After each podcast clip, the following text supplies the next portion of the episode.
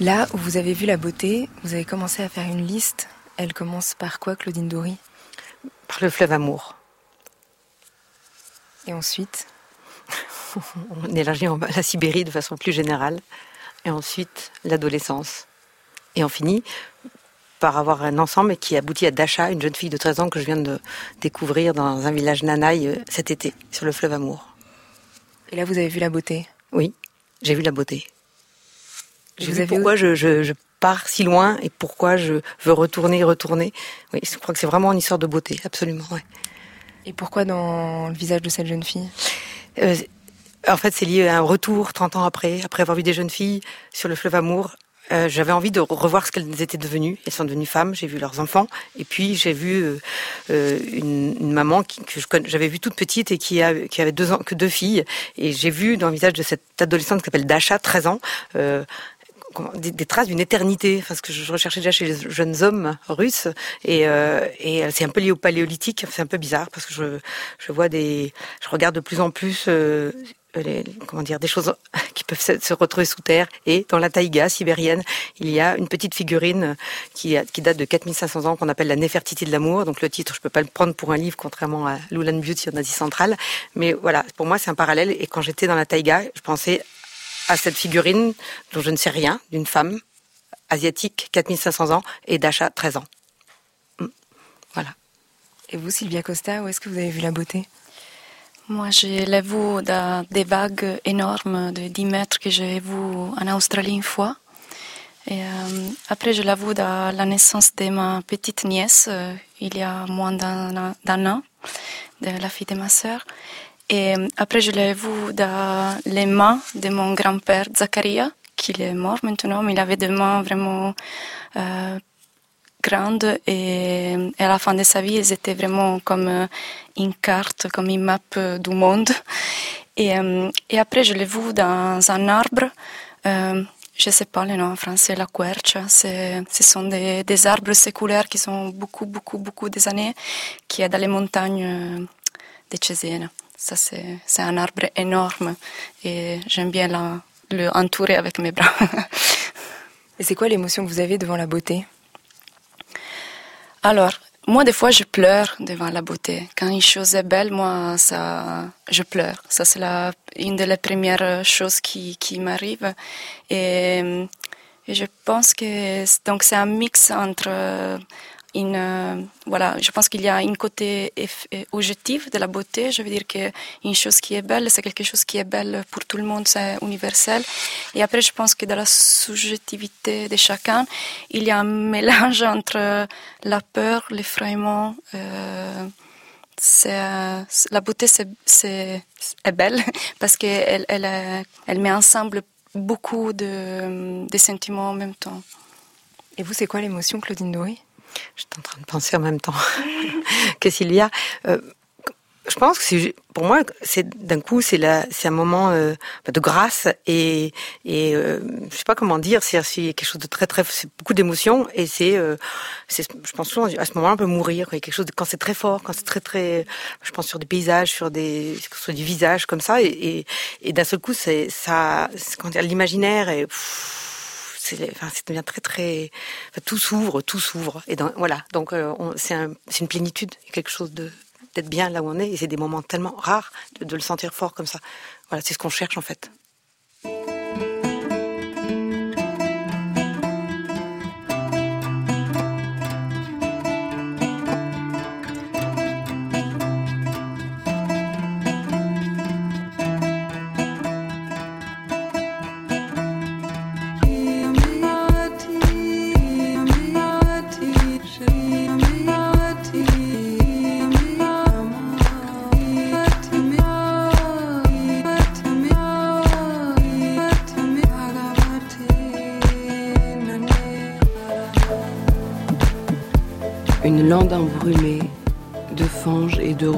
comme au début des temps, dans un silence bouillonnant.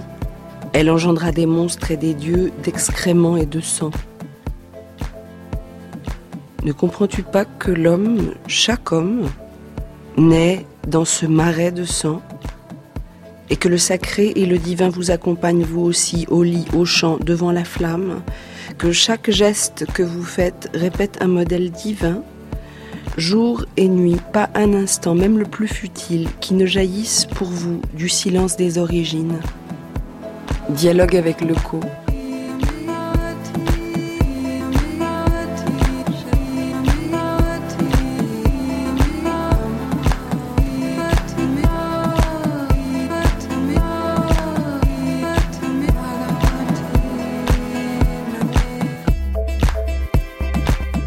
Il est 23h et les mortels sont amusants. Ils ont une façon de nommer les choses, de compter le temps. Si on se mettait à la place des Olympiens et qu'on conversait sur notre condition, c'est ce qu'on se dirait. Ils sont amusants avec leur vie d'humain et leurs espoirs, et leurs choix parfois mauvais. Sylvia Costa a choisi Les dialogues avec locaux de Césarée Pavese, imprégné par la mythologie grecque. Elle a pris six dialogues pour son spectacle Dans le pays d'hiver. Elle recrée sur scène un début du monde, peuplé de créatures, de forêts, d'animaux. Elle fait entendre des dieux dans l'embarras, devant des humains qui n'ont que l'espoir et le destin. Ils les observent d'en haut et s'étonnent, eux qui ont pris l'habitude d'être éternels.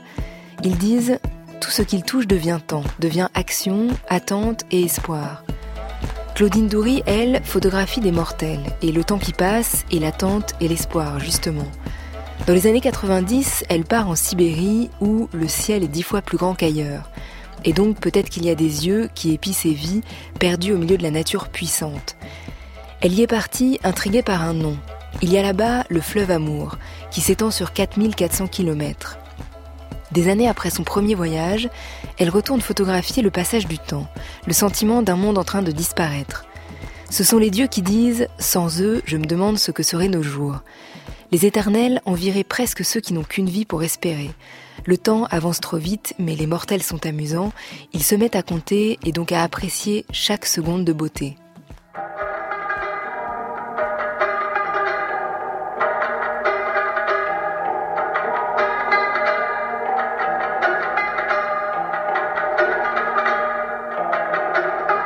Il y aura la comédienne metteur en scène scénographe Sylvia Costa. Son spectacle Dans le pays d'hiver, c'est du 9 au 24 novembre à la MC 93 de Bobigny, dans le cadre du Festival d'automne. Il y aura la photographe Claudine Doury qui présente deux expositions autour du fleuve Amour, le long du fleuve Amour à la galerie particulière jusqu'au 1er décembre et à l'Académie des Beaux-Arts puisqu'elle a reçu le prix Marc Ladré de la Charrière, une odyssée sibérienne jusqu'au 25 novembre. À la musique, la jeune cubaine Ana Carla Maza, son EP sort le 16 novembre et elle sera en concert le 19 novembre au studio de l'Ermitage à Paris. C'est une vie d'artiste sur France Culture, un samedi soir qui commence par travailler le regard.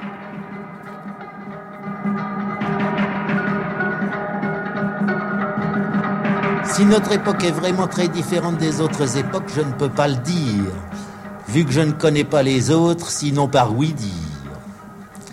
J'incline à penser qu'il n'y a pas de différence bien importante entre une époque et une autre.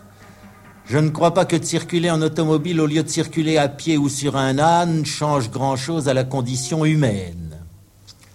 Des machines, moi je n'en utilise pas beaucoup si ce n'est mon rasoir électrique qui est d'ailleurs souvent en panne. Je ne crois pas que l'invention du téléphone modifie la vie de l'homme beaucoup plus que n'a pu le faire en son époque celle du tire-bouchon. Pour ce qui est d'aller dans la Lune, mon impression est qu'on n'ira pas de sitôt. Je n'en ai d'ailleurs pas la moindre envie. Et même si l'autobus y menait en deux heures, je ne crois pas que je me dérangerais. Il y a bien assez de choses intéressantes à voir sans se déranger tant. C'est une erreur très commune de croire qu'il faut se déranger pour aller voir très loin des lieux supposés plus intéressants que ceux où on se trouve. Si on ne sait pas prendre intérêt à ceux où on se trouve, on ne prendra pas intérêt non plus à ceux qu'on va voir. Ce qui est utile, c'est d'apprendre à regarder les choses et non pas de se casser la tête à en trouver toujours des nouvelles sans faire aucun progrès dans l'art de les regarder. À mesure qu'on fait du progrès dans ce sens, on prend conscience du caractère de profusion des choses qui s'offrent au regard, et l'idée d'en augmenter le nombre apparaît de plus en plus oiseuse. Mais au surplus, ces manipulations d'idées m'apparaissent peu fécondes, et j'aimerais beaucoup mieux vous faire entendre un peu de musique.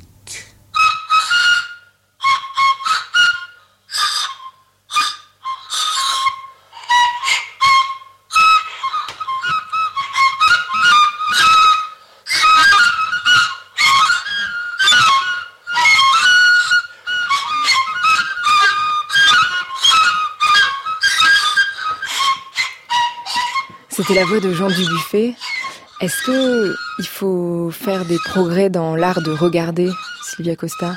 Et comment on fait ça? Comment on apprend à, regarder?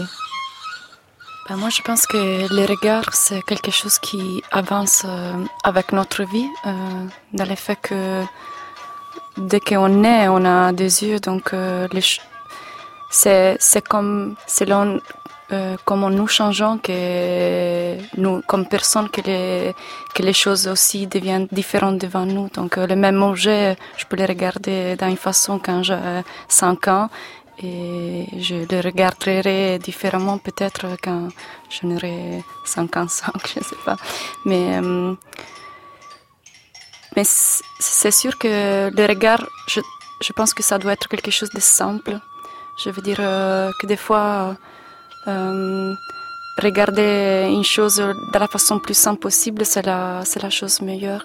Il y avait une phrase que j'aimais bien de Kierkegaard qui disait euh, Dieu, euh, donne-moi euh, yeux simples pour regarder les grandes choses, quelque chose de, similaire. Je ne l'ai pas dit exactement comme c'était, mais le contenu c'était cela.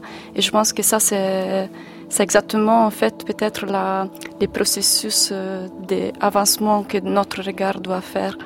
Euh, des fois, on pense euh, avant de regarder. Claudine Doury, est-ce que vous avez appris à regarder? Est-ce que regarder, ça évolue dans le temps, la façon dont on le fait? J'espère avoir un peu appris à regarder, mais encore un grand travail. Moi, je pense que apprendre à regarder, c'est regarder longtemps. En fait, c'est regarder longtemps. Voilà. Et quand je pense à ce que vous avez mis euh, euh, les phrases de euh, ce qu'a dit Dubuffet, euh, je me dis bon, alors il faut regarder des choses proches, pourquoi aller loin? Et oui, je pense qu'on peut regarder, par exemple, des choses très proches, bien sûr, bien sûr, des petites choses très très proches sont largement aussi intéressantes que très loin. Juste moi, j'ai besoin d'aller très loin pour pour avoir une distance et trouver un, un lieu pour moi où je peux mieux regarder. Voilà. Et c'est pas forcément facile, comme dit Sylvia, de ne pas penser avant de regarder, de voir vraiment ce qu'on voit.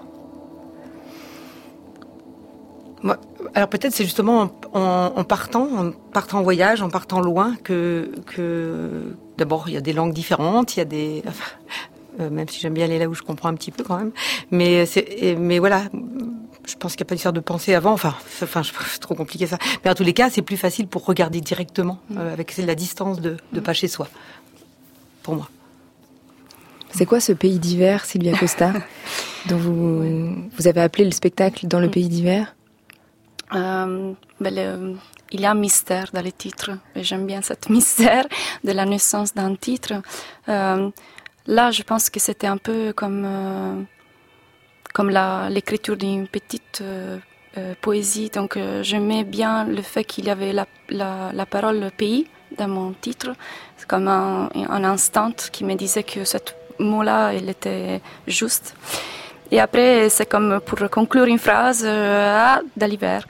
Et en fait, après, j'ai, trouvé après des, liaisons avec euh, qu'est-ce que j'étais en train de rechercher et faire. Parce que, hum, en effet, Pavès même disent que l'hiver, c'est la saison où tout se ferme, ça glace, et donc c'est le, moment où on peut entrer dans l'intime, par exemple. Et sinon, l'autre chose, c'est que pour moi, c'était aussi une sorte de contraste entre la chaleur des, histoires qui sont racontées à travers les mythes, les personnages, la fable, vraiment. J'ai trouvé cette trame chaude et donc j'aimais bien comme un contraste de vivre dans un monde qui est gelé. Et comment vous les avez trouvés et choisis, ces dialogues avec euh, le co de César Pavès? Parce que quand c'est sorti, euh, justement, c'était pas, euh, ça a été reçu un peu étrangement parce qu'on n'avait pas l'habitude que Pavès emprunte cette langue mm. si poétique et à épuiser dans la mythologie grecque. Vous, vous avez choisi 6 des 27 dialogues. quels échos ils avaient pour vous, ces six dialogues-là? Pourquoi vous êtes allé chercher ça dans Pavès? Ben alors, disons que moi, j'ai un, attachement à cet écrivain, donc euh, pour les poèmes, mais aussi pour les romans. Donc euh, c'était, voilà, c'est un écrivain qui tu études à l'école, donc euh, des fois c'est quelqu'un que comme toutes les choses que tu, que tu études à l'école, il y a un éloignement. Mais en fait, j'avais euh, entre tous les écrivains italiens qu'on on, étudiait, j'avais vraiment un attachement avec les mots que je lisais en fait. Et par exemple là, des de fois, ça m'est arrivé en fait que j'ai trouvé des, je suis tombée amoureuse de certaines choses, même si c'était des choses que je devais, j'étais obligée à étudier. Je pouvais reconnaître une, une beauté. Et donc euh, j'ai commencé je suis assez radicale. J'aime un auteur, je, vais voir, je veux lire tout.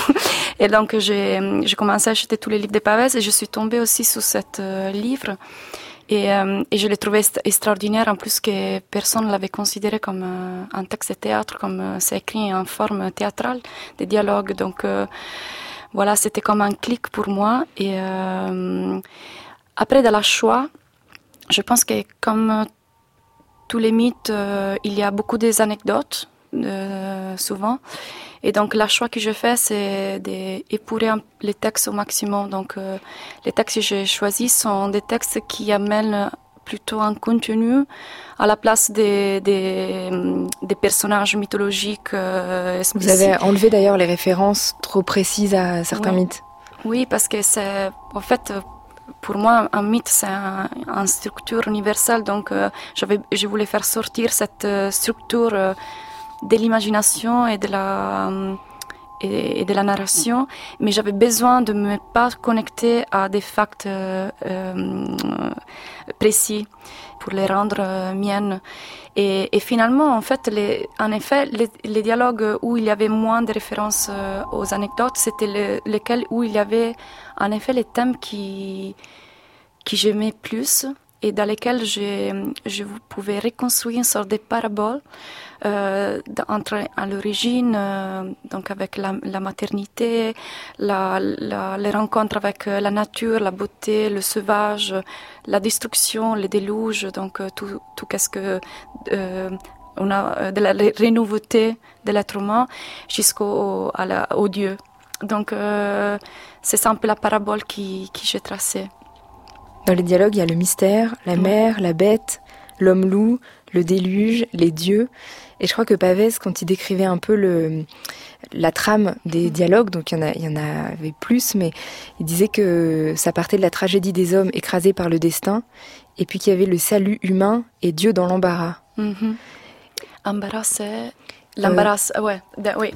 Ben, c'est ça en fait, euh, qu'est-ce que Pavès a fait et qui n'était pas compris. En fait, euh, c'était pas de faire un, livre didactique, euh, c'était pas ça, mais c'était euh, vraiment de retourner les regards ou qui on donne aux mythes normalement, comme les mythes sont une création humaine. Donc c'était d'enlever cette sacralité du mythe, de les rendre vraiment humains. Donc par exemple, certains mythes que j'ai pas utilisés, pour moi c'était des découvertes comme ah j'avais jamais pensé à ça. Par exemple Orphée dans les mythes d'Orphée, c'était pas le destin qu'ils disent, euh, il, se tourne parce qu'il peut plus écouter Eurydice qui l'appelle. C'était un choix à lui quand il voit que c'est mieux rester dans la mort à la place de retourner dans la vie. Donc il y a cette euh, côté des euh, humain que Pavès a donné au mythe qui, qui m'a vraiment intéressé de travailler dessus. et ça m'a parlé parce qu'en fait, après, la chose qui, à la place d'un roman, un roman, il y avait le côté de la poésie. Et, la poésie, c'est quelque chose pour moi euh, très hum, mystérieux. Euh, et j'aimais donc euh, garder dans, le théâtre dans cette mystère, justement, que la poésie donne cette zone d'ombre dans laquelle moi je peux euh, imaginer plein de choses euh, avec juste la, euh, la, la succession de différents mots. Dans cette fable que vous avez créée, c'est comme un poème en fait que vous proposez dans le pays d'hiver. On parle beaucoup de la mort de l'homme, justement, mm. donner sens à sa mort, sa, sa, disparition, les vies bien heureuses ou pas, l'espoir qu'ils ont, les mm. terreurs et les dieux euh, devisent sur cette condition-là. Mm. Est-ce qu'on peut lire le début de, du spectacle? Bien sûr. Et c'est le, le mystère, justement.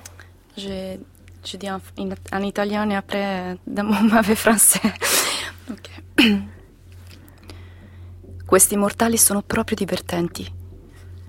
Noi sappiamo le cose, loro le fanno. Senza di loro mi chiedo che cosa sarebbero i giorni. Che cosa saremmo noi olimpici? Ci chiamano con le loro vocette e ci danno dei nomi. Ces mortels sont vraiment amusants. Nous savons les choses et eux, ils le font. Sans eux, je me demande ce que seraient les jours, ce que nous serions nous Olympiens. Ils nous appellent avec leur petite voix et ils nous donnent des noms. J'existais avant eux et je peux te dire qu'on l'était seul. La terre était forêt, serpent, tortue. Nous étions la terre, l'air, l'eau. Que pouvons faire? C'est fou alors que nous prîmes l'habitude d'être éternels. Cela n'arrive pas avec les hommes. C'est vrai. Tout ce qu'ils touchent devient temps, devient action, attente et espoir. Même leur mot est quelque chose. Ils ont une façon de se nommer eux-mêmes, de nommer les choses et nous autres, qui enrichit la vie, comme les vignes qu'ils ont supplantées sous cette colline. Je ne croyais pas que de cette laide pente péreuse, il aurait fait une aussi douce contrée. Ainsi les blés, ainsi des jardins. Partout où il dispense fatigue et parole, naît un rythme, un sens, un repos. Et ne devrions-nous pas les aider davantage, les récompenser de quelque façon, être à leur côté dans la brève journée dont ils jouissent? Tu les as donné les moissons, moi la vigne. Laisse-les faire. Il y a besoin d'autre chose.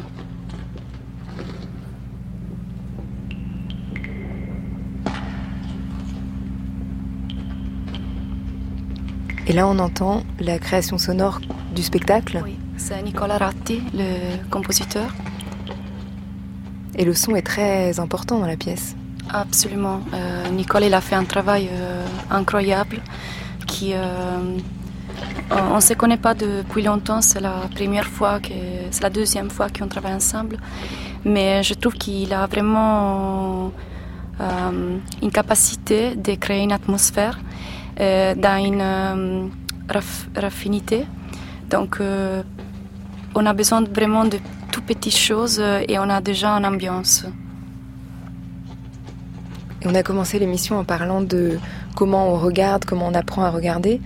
Comment les images en vous, elles naissent à partir du poème euh, et des mots Parce que ce que vous proposez, c'est un poème euh, visuel ensuite. Et vous créez des images. On peut retrouver l'idée d'un temple antique dans le décor. Il y a trois comédiennes, vous êtes trois, vous vous jouez, euh, qui sont un peu comme des, des, statues qui se mettraient en mouvement et qui, voilà, qui ensuite créent des images ensemble et qui se métamorphosent. Comment ça, ça naît en vous? Vous parliez de signes. Bah, je pense que c'est, tout un travail des symboles et des signes.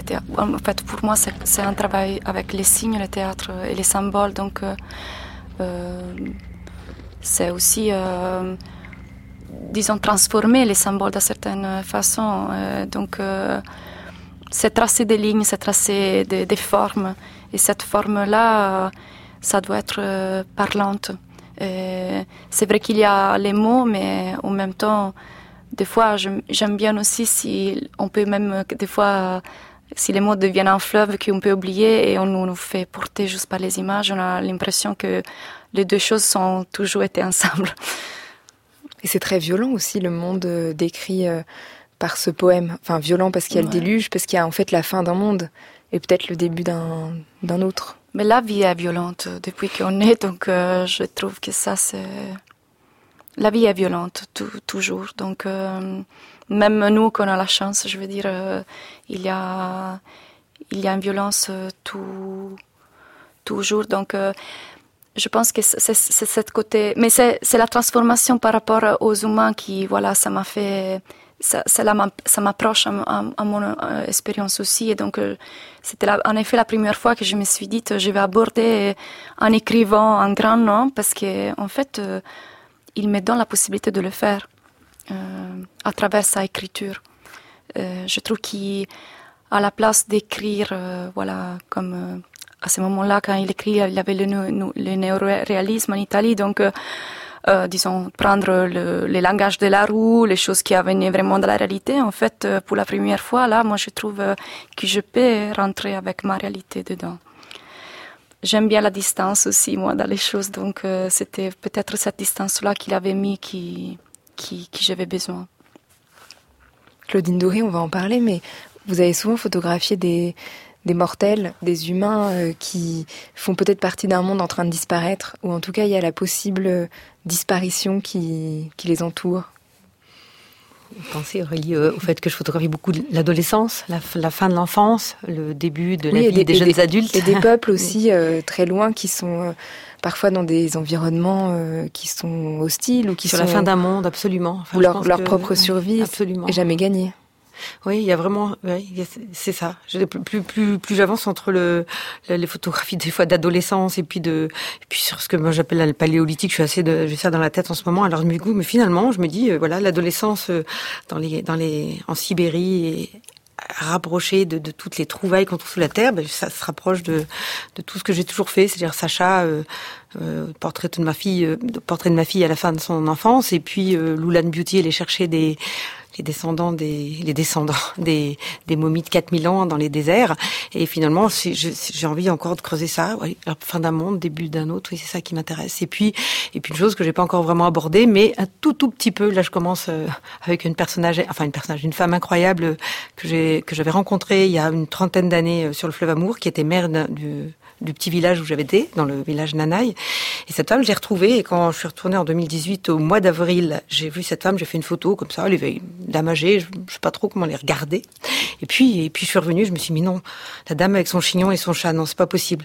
La seule photo, la, si je devais faire qu'une, je retourne et je demande à Margarita, elle s'appelle Margarita, elle a des cheveux qui touchent terre et elle a 85 ans et je veux photographier Margarita dans le fleuve. Et donc je suis arrivée avec cette idée et, et je l'ai fait. Et, et, j'avais peur. Je me disais, cette femme, comment je vais oser demander des choses pareilles à, à quelqu'un de plus âgé comme ça? En fait, elle a pris beaucoup de plaisir et j'ai l'impression d'avoir affaire à une jeune fille de 16 ans. Et là, réellement, elle était encore, enfin, finalement, là, je la voyais adolescente de, de nouveau grâce à ces photos. Donc, euh, je pense qu'elle avait pris beaucoup de plaisir aussi à poser. Voilà.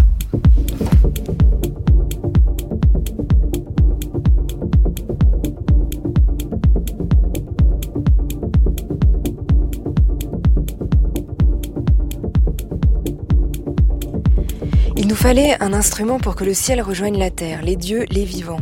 On a choisi le violoncelle de la cubaine Ana Carla Mazza. Elle commence à chanter à 4 ans dans la chorale que tient sa mère à la Havane. Aujourd'hui, elle a seulement 23 ans. Son premier EP sort le 16 novembre. Elle l'a composé en s'inspirant, dit-elle, de la mystique cubaine. Elle a de qui tenir. Son père est le pianiste et compositeur Carlos Massa qui avait fui le Chili pour Cuba dans les années 80. Ana Carla vous dites, j'ai pas envie de perdre la force de la terre, la force de l'âme, tout ce que j'ai vécu à Cuba.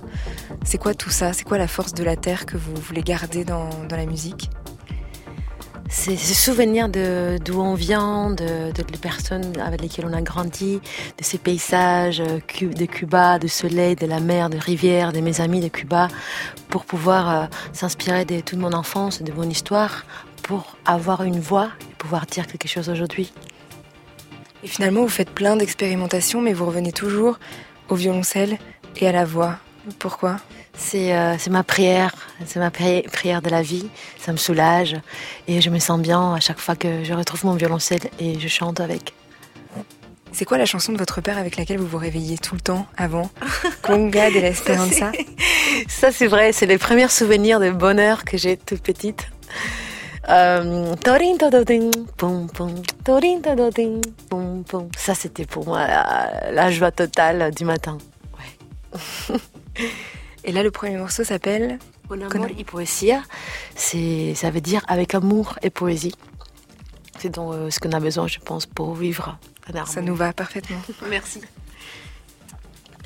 Je suis Anna Carla Maza. Nous sommes en studio avec Sylvia Costa et Claudine Dory. Vous écoutez Une vie d'artiste de Aurélie Charon sur France Culture. On est ensemble jusqu'à minuit.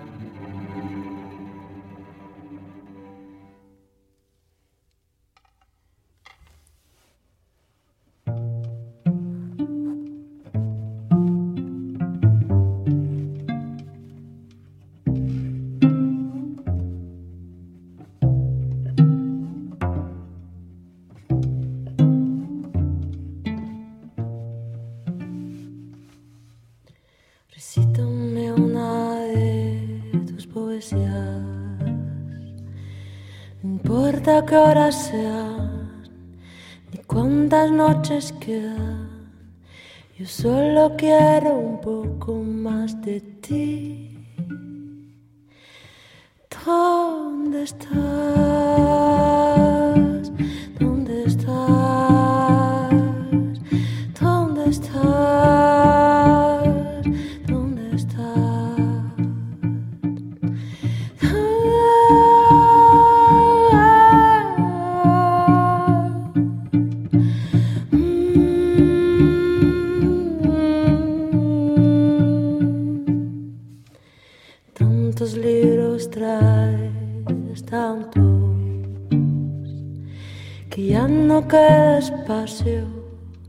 En este chico cuarto para otra cosa que no sea vivir con amor y poesía.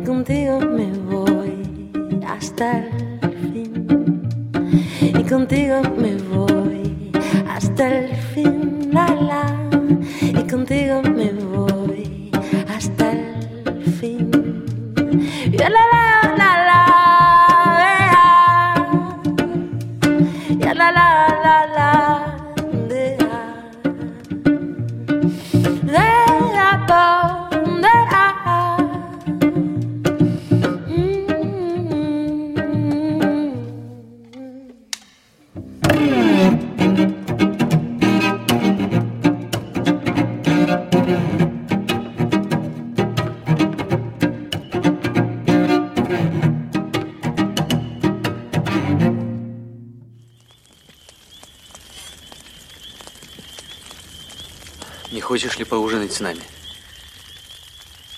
Спасибо, капитан. Моя ошибка, хочу кушать. Сегодня ничего не кушай.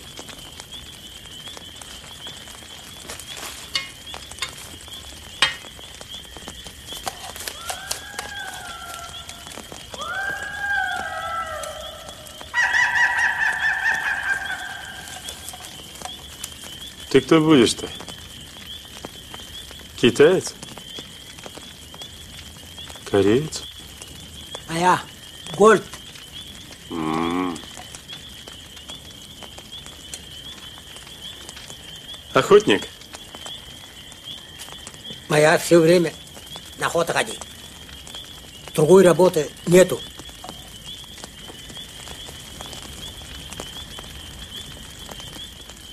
Vous avez reconnu Claudine Doury l'extrait du film de Kurosawa. Là, on est dans la taïga. C'est Derson Oussala, un film de 1976 qui suit un chasseur dans la taïga qui se lie d'amitié avec un topographe euh, russe. Est-ce qu'on peut voyager, partir euh, pour un mot? Est-ce que par exemple le mot fleuve amour, ça fait, ça suffit pour vous, ah bah, vous faire voyager là-bas? Oui, c'est même ce mot qui m'a fait décider de mon premier voyage. Voilà, j'ouvrais les cartes, j'avais appris le russe un peu à l'école, l'Union soviétique ouvrait ses portes un peu, et moi je ne voulais pas aller spécialement à Moscou, à Saint-Pétersbourg, ce qui m'intéressait c'était d'aller tout au bout, tout au bout, là où a priori on n'avait pas trop le droit d'aller avant. Et effectivement, à un moment donné, j'ai regardé ce, une ligne frontière avec le mot amour, mot français. Je me suis dit, bah, on peut commencer par là, le, fleuve amour, oui. Et ça, c'était en 90, 91 En 1991, oui. Et le fait de, ah, on va décrire les images après, mais le fait de revenir 27 euh, ans plus tard aux mêmes endroits, qu'est-ce qu'on, qu'est-ce que vous, on observe du passage du temps, à la fois dans les paysages, dans les visages, qu'est-ce que, en fait, en 1991, donc je me suis dit, je vais aller voir ce qu'est ce fleuve amour, euh, fleuve frontalier avec la entre la Russie et la Chine. Et donc à, à ce moment-là, je partais euh, photographier tout du point zéro, enfin du, du, du, kilomètre zéro du fleuve amour, qui naît de deux fleuves, l'Argonne et la Chilka, euh, euh, et qui et qui va jusqu'à Nikolaïevsk sur Amour, qui se jette face à l'île de Sakhaline. Donc euh, voilà, je vais photographier tout le fleuve, tous les villages, tous les gens, euh, les Sibériens et les natifs. Et puis et puis j'ai j'allais dans les petits musées euh, regarder des, des, photos anciennes. Et euh, c'est une photo qui, m'a décidé de travailler vraiment, enfin qui m'a décidé de revenir sur sur euh, euh, sur ce fleuve. Enfin, c'était de, de, voir une photo en noir et blanc de la fin du 19e. C'était une photo euh, d'une femme, il y a marqué femme Rochon, je crois, et son enfant. Et j'avais vraiment l'impression que c'était une indienne euh, euh, comme une Apache ou une Sioux, une femme, bref, une native des États-Unis américaine, et une photo d'Edward Curtis. Et je me suis dit, mais c'est pas possible, elle c'est tellement proche cette photo, et, et, non, elle est sibérienne, elle est russe, et, et voilà, on sait peu de choses. Et du coup, je me suis dit, mais voilà, bah voilà, je vais revenir, et je vais revenir, et je veux savoir un peu plus sur ces peuples de, de Sibérie qui y sont. Donc revenue en 1996 et pendant deux ans, et je suis allée dans les quatre coins de Sibérie pour essayer de voir. Bah, j'ai pas tout fait, hein. il y a tellement de peuples natifs sibériens, mais j'ai essayé d'en photographier un peu des différents dans le Grand Nord, les Nénets, les Tchoukch, les Koryaks. Euh, bon, bien sûr, sur le fleuve Amour, je suis revenue dans les mêmes villages, hein, euh, chez les Nanaï les Zulch, et chez les Nifres aussi, qui sont juste à l'embouchure, et à Sakhaline et chez les Bourriates sur le lac Baïkal. Voilà. Donc je suis revenue en 1997 où là j'ai travaillé en noir et blanc en me faisant un petit Edward Curtis en me disant bon bah, je vais essayer de voir un peu qui qui sont ces peuples et comment ils vivent, ceux qui étaient là avant les gens qui venaient de l'Ouest et c'était Peuple de Sibérie, le livre Peuple de Sibérie que j'ai fait. Et voilà. Et après je passais à autre chose et puis je me suis dit avec le temps qui passe, le temps qui passe, je me suis dit si je devais tourner dans un endroit pour un peu une boucle pour moi en tous les cas comme une boucle de vie j'ai pensé à ce fleuve amour. Voilà. Je me suis dit, euh, il faut retourner là-bas, il faut voir ce qui se passe, il faut, pour moi, pour, pour ma vie à moi et pour, pour revoir des gens qui ont, qui ont compté. Voilà. Enfin, voilà, je voulais revoir un peu ce qui se passait. Donc, j'ai pu, grâce à, à ce prix, euh, euh, Marc Ladry de la Charrière et l'Académie des Beaux-Arts, j'ai pu retourner. Et c'était un peu comme une, un peu comme une renaissance photographique aussi, enfin renaissance de vie et de photos. Parce que des prix j'en ai eu, c'est formidable. Le premier prix qu'on a, c'est génial, c'est génial la première fois. Mais ce dernier prix, c'était aussi génial que le premier, c'est-à-dire de, de, parce que sinon des projets on en a, on en a, puis on essaie de les faire et ça prend du temps.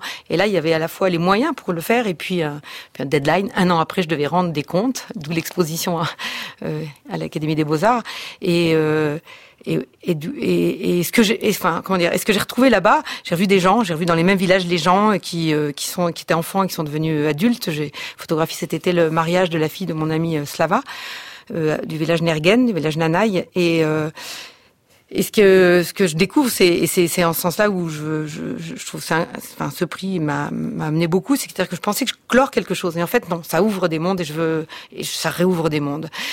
Et donc je vais continuer à travailler sur ce projet. Euh, voilà, parce qu'en fait, ce qui m'intéressait aussi, enfin, je, je perds un peu longtemps là, mais euh, euh, quand, quand je suis allée sur le fleuve, moi, la première fois que j'ai vu la photo de cette femme, j'avais envie parallèlement à mon travail euh, essayer de creuser aussi qui dans les photos d'archives qui, qui, sont ces gens où sont les photos est-ce qu'il y a seulement un livre qui existe sur, ces peuples qui ont peuplé quand même euh, je sais pas moi un tiers de la planète quand même. Et en fait il y en a pas. Et donc je, je me suis dit il faut il faut le faire il faut le faire. Et puis j'ai continué mes, mon propre travail. Mais je me suis toujours dit un jour, peut-être, je... et puis voilà, maintenant, le temps revient où je veux recreuser un peu, euh, repartir, euh, chercher dans les archives, dans les musées, pour euh, pour voir qui sont qui sont les gens, qui sont leurs ancêtres, d'où ils venaient. Euh, voilà, continuer la conquête de l'Est. Voilà, c'est ça que je voudrais continuer à travailler.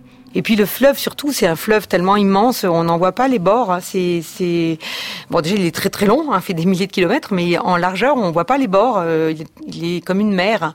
Donc c'est vraiment, c'est, c'est un paysage spécial le fleuve Amour. C'est pas, c'est pas toute la taïga, parce que la taïga c'est toute la, enfin, c'est toute la Sibérie, mais le fleuve a quelque chose de particulier d'être euh, un espace à lui tout seul. Et moi, je, me souviens que j'avais trouvé que quand j'avais été la première fois, que les nuages étaient différents, qu'ils étaient plus grands. Je pense que ça vient de l'espace, quoi. C'est-à-dire qu'il y a plus, qui sont plus hauts, plus grands. Il y a 36 strates de nuages que je ne connais pas ici. Et j'ai retrouvé euh, ce, côté espace infini en, retournant en Extrême-Orient russe. Est-ce que vous pourriez décrire cette, euh, image, Sylvia Costa? Si vous étiez un dieu et que vous observiez euh, du haut cet humain dans, dans la photographie de Claudine Doury, qu'est-ce que vous diriez? Bah, Je vois un pays d'hiver. Non, je vois en effet une mer glacée avec un pêcheur dans son petit bateau. On ne comprend pas si s'il est retourné dans son bateau, il a trouvé son bateau euh, fixé dans l'eau glacée, ou s'il est là à attendre qui euh, dégèle. Qui dégèle, oui. C'est, il y a cette chose qu'on comprend pas. Il y a cette doute qui, qui, est très beau. Mais lui, il a l'air très calme en fait, pas tout à fait pas inquiète. Il regarde l'horizon avec sa petite cigarette.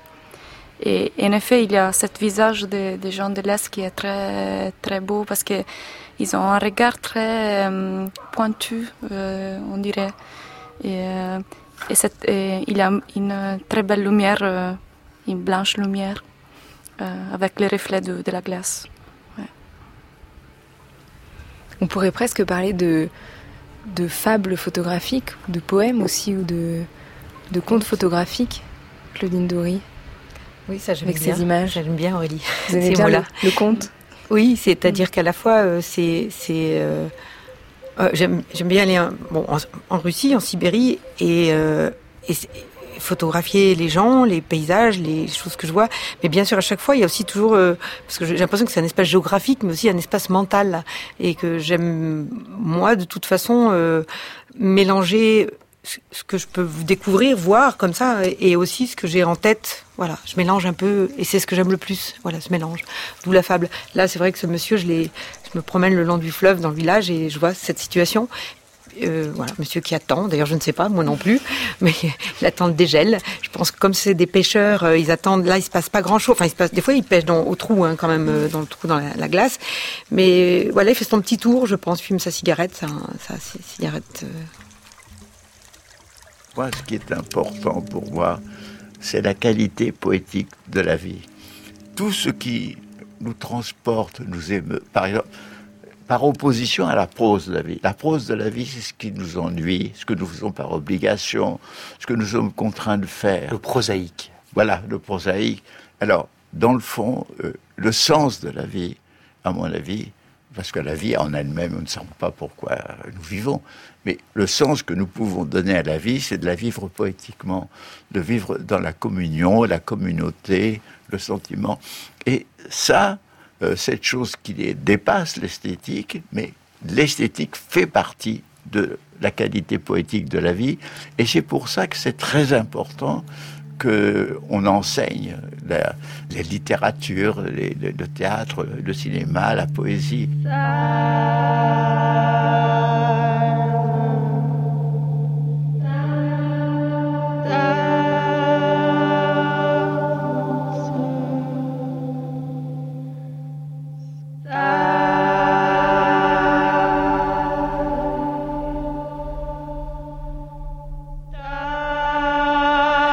C'était la voix d'Edgar Morin.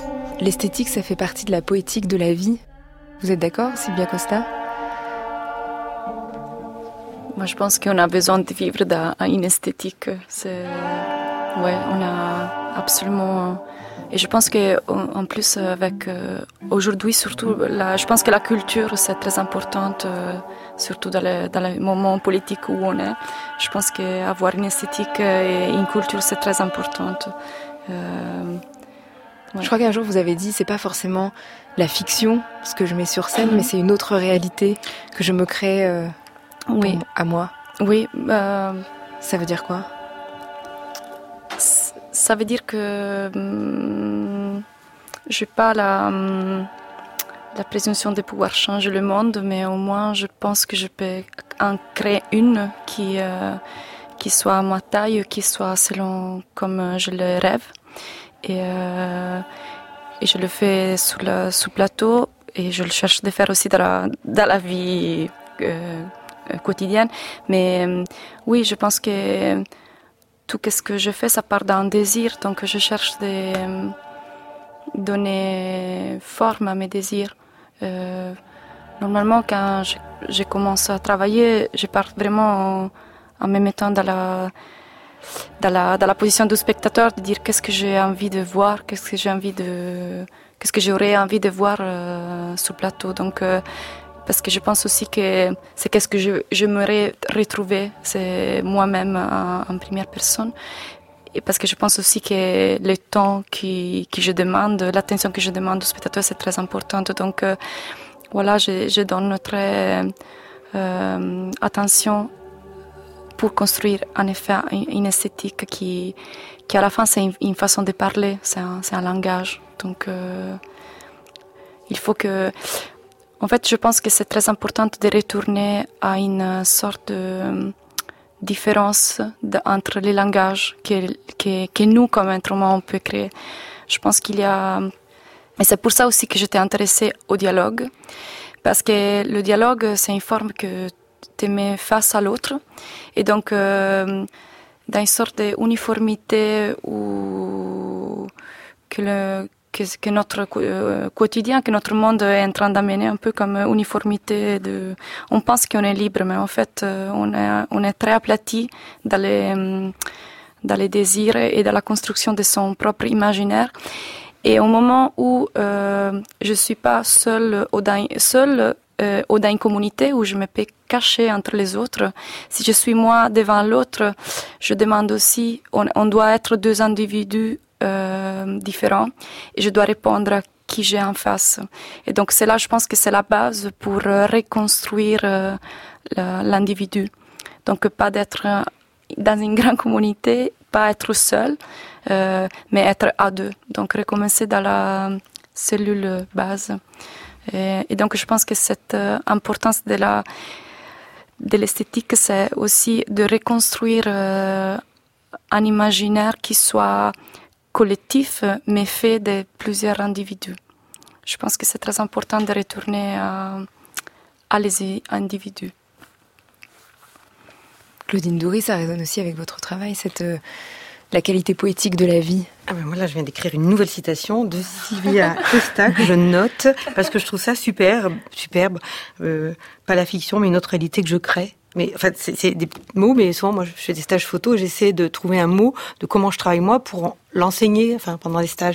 Et, je et souvent, je, je, tout le temps, je cherche ces mots, je les cherche, je me dis, entre fiction et réalité, etc., entre imaginaire et, et ah non, ça va jamais. C'est pas mal, pas fiction. Maintenant, vous allez citer Sylvia Costa. Peut-être, peut-être, voilà.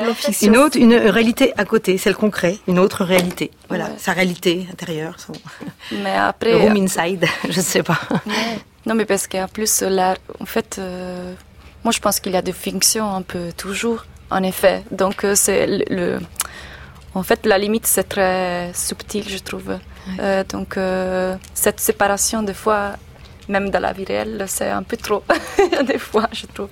C'est bien, parce que c'est pas négatif fiction, je trouve. C'est quelque chose qui, on doit rêver, je pense, toujours. Donc, des en fait, c'est de donner de, de la complication aux choses aussi. De, donc, euh, qui, voilà, c'est regarder, c'est, on retourne toujours au regard, donc euh, complexifier, euh, complexifier. complexifier la réalité, je trouve que c'est intéressant. Il y a une écrivainte qui j'aime bien qui est Flannery O'Connor. elle, elle était chrétienne elle, disait euh, la différence entre un écrivain chrétien et une qui l'est pas, c'est juste que nous on regarde les choses avec euh, très des couches. Et moi, à, part là pour la religion, je trouve que cette euh, c'était la chose des couches qui m'intéressait beaucoup et qu'on retrouve en effet dans l'histoire qu'elle écrive. Donc, On va se tourner vers Anna Carla Mazza pour aller vers minuit en chanson avec elle. Je crois que le nouveau morceau s'appelle Quiero. Et je voulais vous proposer, euh, puisqu'on approche euh, de la nuit, Sylvia Costa, et que je sais que vous dessinez la nuit. Euh, oui, je fais mes dessins nocturnes. Est-ce que pendant le morceau d'Anna Carla Mazza, vous pouvez faire un dessin? Faire un dessin? Voilà, si, ouais.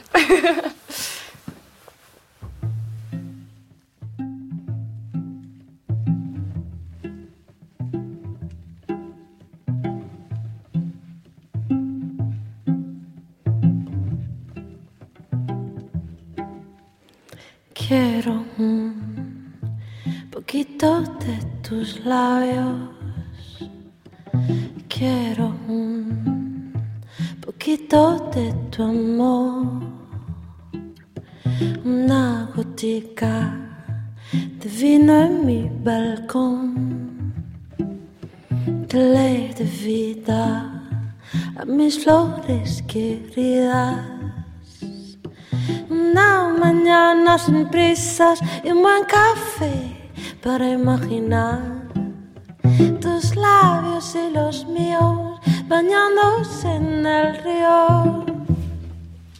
Y quiero bailar bajo la lluvia de mayo. Y quiero reír del llanto y los acasos. Y quiero bailar bajo la lluvia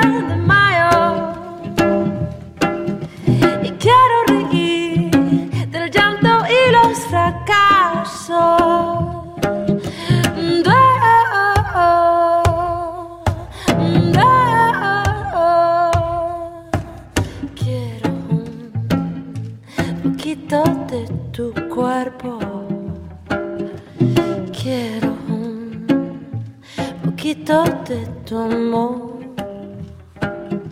Una copita de vino en mi balcón.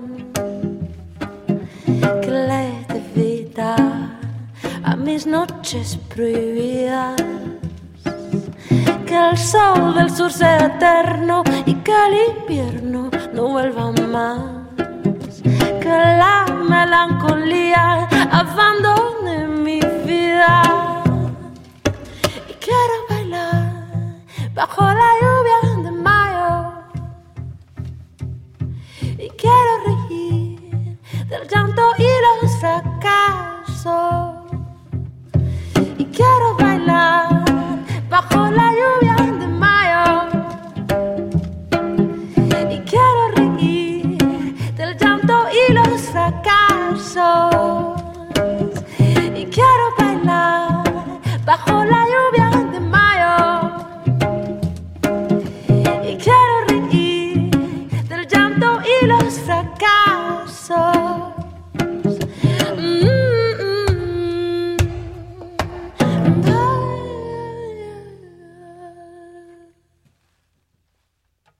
Vous avez dessiné Sylvia Costa pendant tout le morceau Ouais, d'Anna Karamazza.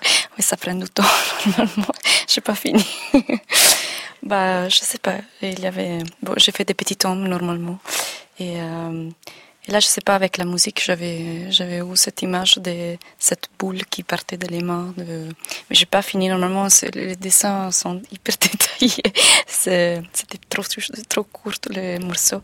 Mais oui, j'avais cette chose de, de monter vers, la, vers le haut, des choses qui montaient de les, de les mains de cet personnage. Et c'est qui cette silhouette? Parce que là, j'ai j'ai- j'ai posé quelques dessins de nuit ici à vous, et c'est toujours cette même, euh, cette même silhouette, cet, cet humain euh, qui n'a pas de sexe d'ailleurs. Bah, hum, je pense que j'ai jamais donné un nom à ce personnage, mais c'est vrai que celui qui retourne, qui est le, le protagoniste de tout.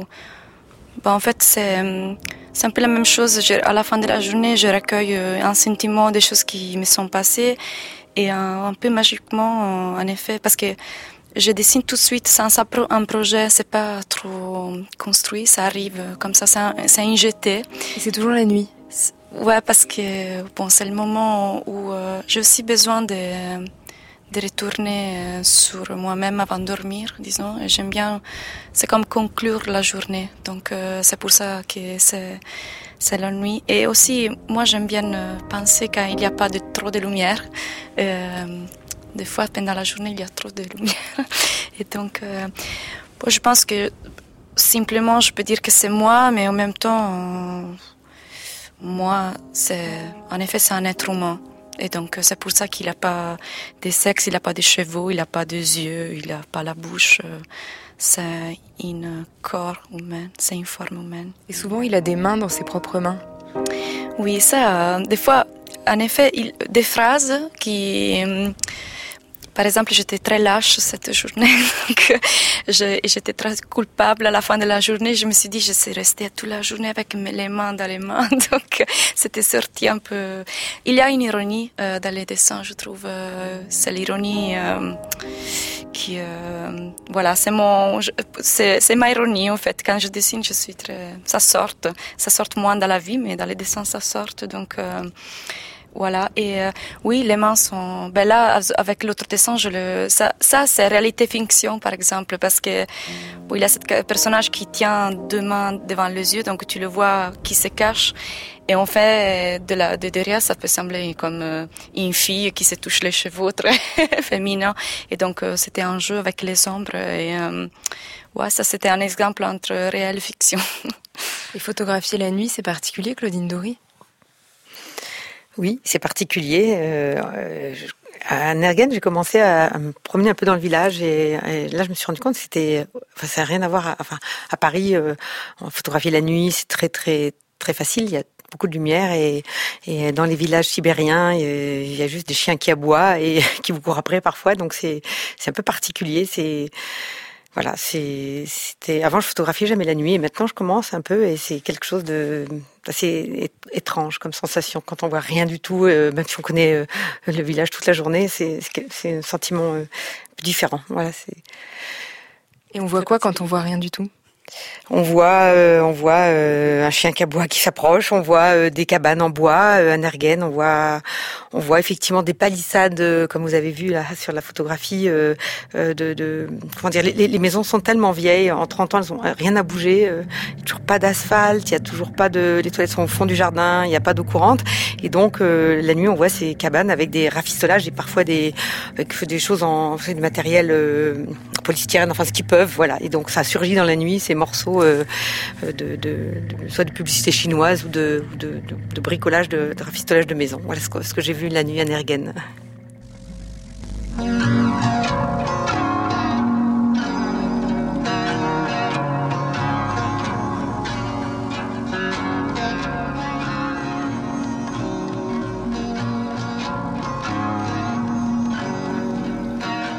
On sera parti des dieux dans l'embarras devant des humains qui comptent le temps, qui espèrent et qui craignent, pour aller dans des contrées où le ciel est plus grand qu'ailleurs.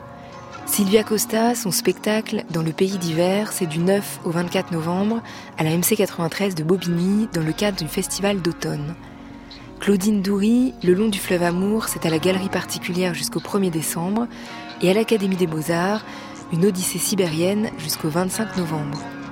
Anna Carla Mazza sort son EP le 16 novembre et elle sera en concert à Paris au studio de l'Ermitage le 19. Avant la nuit, je dis merci à Inès Duperron pour la préparation de l'émission, merci à Lionel Quentin pour la réalisation et à la technique, merci à Delphine Baudet et Lucas de Rode. Vous écoutez France Culture, il est presque minuit, dans quelques instants, ce sera demain, ce sera dimanche, c'est l'heure des nuits.